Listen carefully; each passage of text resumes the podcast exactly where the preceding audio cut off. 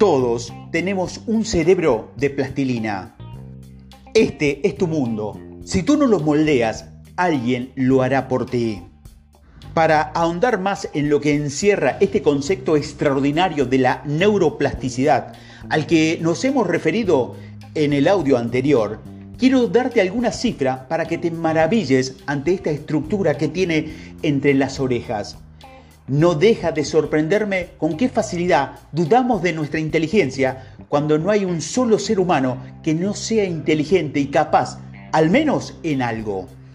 Nuestro cerebro está formado por más de 100.000 tipos distintos de neurona que existen en un número aproximado de unos 100.000 millones y que establecen alrededor de 100.000 billones de conexiones, conexiones a las que denominamos sinapsis Consideremos que la mayoría de las neuronas de nuestro cerebro, establecida en una medida de 10.000, 10.000 exactamente conexiones, si además del cerebro consideramos otras estructuras como el cerebelo, el tronco cerebral y la médula espiral, espinal, perdón, el número de neuronas y de conexiones entre ellas se multiplica hasta alcanzar cifras que parecen imposibles. No es de extrañar que muchos científicos consideren el cerebro como la obra más grandiosa que existe en el universo. Por eso, si alguien te ha dicho alguna vez que no eres inteligente, es sencillamente porque no te conoce. Si de verdad te conociera, no podría hacer un juicio tan absurdo. Dada su complejidad, durante muchos años se dio por hecho que las neuronas no podían reproducirse como lo hacen otras células menos sofisticadas del cuerpo. Tengamos en cuenta, por ejemplo, que ninguna de las células que constituye el intestino de una persona adulta es igual a la que ese individuo tenía cuando era un niño. Sin embargo, la complejidad, complejidad de una célula intestinal no se puede ni comparar con la de una neurona. No obstante, lo que sí se observa fue que en ciertos lugares del cerebro, si se formaran nuevas neuronas, y si las neuronas no se reproducen, ¿de dónde procedían estas nuevas neuronas? Gracias a una sorprendente casualidad, se descubrió que lo que ahora era nueva neurona no lo habían sido en el pasado. Esas células habían sido su origen de células madre, células indiferentes capaces de transformarse en nuevas neuronas. Estas células madre se encuentran alrededor de la cavidades cerebrales, las llamados ventrículos, y son capaces de migrar hacia otras estructuras cerebrales donde comienzan su proceso de transformación en neuronas. Cuando mantienes la ilusión, cuando se atreven a superar su miedo, cuando das un paso adelante en medio de la ambigüedad y de la incertidumbre, cuando sales de tu zona de confort y aprendes cosas nuevas, estás favoreciendo de que esas células madres se transformen en neurona y tú te conviertas, si cabe, en una persona aún mucho más capaz.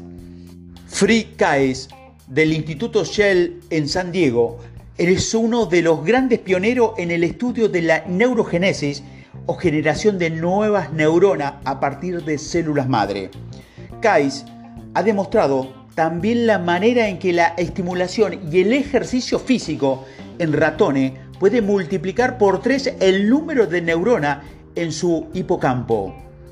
Por otra parte, el doctor Peter Erinson de la Universidad de Gotemburgo, en Suecia, demostró mediante la utilización de una sustancia fluorescente que únicamente se incorpora a las células nuevas que se forman en el cerebro, que el proceso de neurogénesis se produce en humano a lo largo de toda la vida. No ha pasado muchos años desde que se hicieron estos extraordinarios descubrimientos. Por eso, tengo la edad que tengas, no te creas incapaz de adaptarte a los cambios o aprender un idioma nuevo. Claro que puedes. Lo que pasa es que para ello has de esforzarte y tener paciencia. La neurogénesis no es un fenómeno que sucede de forma inmediata, sino que es todo un proceso y por eso lleva su tiempo. Este proceso de neurogénesis durante una tres semanas de media, por eso empezar a desarrollar un nuevo hábito lleva tanto ese tiempo. De modo que se ha observado que la neurogénesis tiene lugar tan solo en dos lugares del cerebro, el bulbo olfativo y el hipocampo. Nosotros tenemos dos bulbos olfativos que, recorren los, que recogen perdón, los olores y los aromas. De ahí la información que llega fundamentalmente a nuestro sistema límbico o cerebro emocional.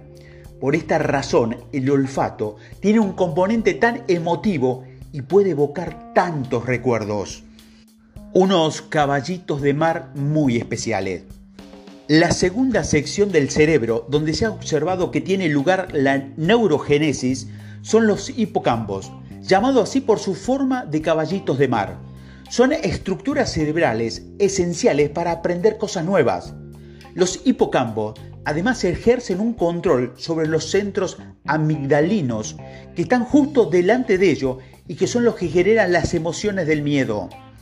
Por eso, cuando con ilusión, persistencia y paciencia vas en pos de tu sueño, al favorecerte la neurogénesis, también está aumentando el grosor de tu hipocampo. Esto quiere decir que cada vez que vas a, cada vez, perdón, vas a sentirte más valiente y por lo tanto vas a poder actuar con mayor precisión y audacia. Por eso, William Jane, el padre de la psicología anglosajona, decía, atrévete a pesar de tu miedo y te acabarás sintiéndote valiente. Además, estas nuevas conexiones entre las neuronas son en gran medida fruto de tu determinación a hacer frente a los retos que son capaces de cambiar recuerdos antiguos que tal vez estaban dañando tu autoestima. Esto a favor de que con el tiempo te sientas cada vez más sereno, confiado y capaz. Qué acertada fue la frase de José Ortega Gasset que decía, no somos un participio, sino un gerundio. No estamos hechos de una vez, sino que poco a poco nos vamos haciendo. Hacerse es un proceso y por eso tenemos que ser constantes y mantener la fe en nosotros mismos y en nuestras posibilidades. Tú, si quieres, a base de este entrenamiento en fortaleza mental, emocional y espiritual, naturalmente que puedes transformar tu forma de ser. Además de la neurogénesis o formación de nuevas neuronas a partir de células madre, también hay que recordar que lo que acabamos de decir relativo a lo que las neuronas pueden formar, nuestras signasis o conexiones con otras neuronas. Aunque la creación de nuevas signasis es más intensa en la infancia y en la adolescencia, afortunadamente dura toda la vida. Por eso, graba a fuego en tu mente que jamás es tarde para aprender algo nuevo. No dejes que nadie te convenza de lo contrario. En esta vida hay demasiados ladrones de sueño. Todos sabemos que hay ladrones que roban dinero, que engañan y estafan. También hay ladrones de sueño, personas especializadas en decirnos todo lo que nunca llegaremos a alcanzar. No nos creamos lo que nos dicen, porque hay muchas personas que escucharon este tipo de mensaje y como no lo creyeron, hicieron de su vida un ejemplo de grandeza. ¿Cuántas personas, sin embargo, porque asumieron lo que le decían, dejaron de esforzarse y nunca mostraron su mejor versión? Es precisamente en este tema tan importante de la neuroplasticidad donde Álvaro Pascal Leone es una verdadera autoridad a nivel mundial, en uno de los estudios más curiosos que realizó en el Hospital de Beth Israel de Boston, se hizo comparando a personas que estuvieran tocando piano con los cinco dedos de una mano con personas que solo visualizaron, que solo imaginaron lo que hacían. Se le hizo a todos ellos una resonancia funcional magnética antes y después del experimento para ver qué sucedía en su cerebro y se comprobó que ambos grupos de la corteza motora, que es la responsable del movimiento de los dedos, se había expandido. Esto quiere decir que tanto en el caso de la acción física de tocar el piano como la visualización, se habían producido un incremento de las conexiones entre las neuronas.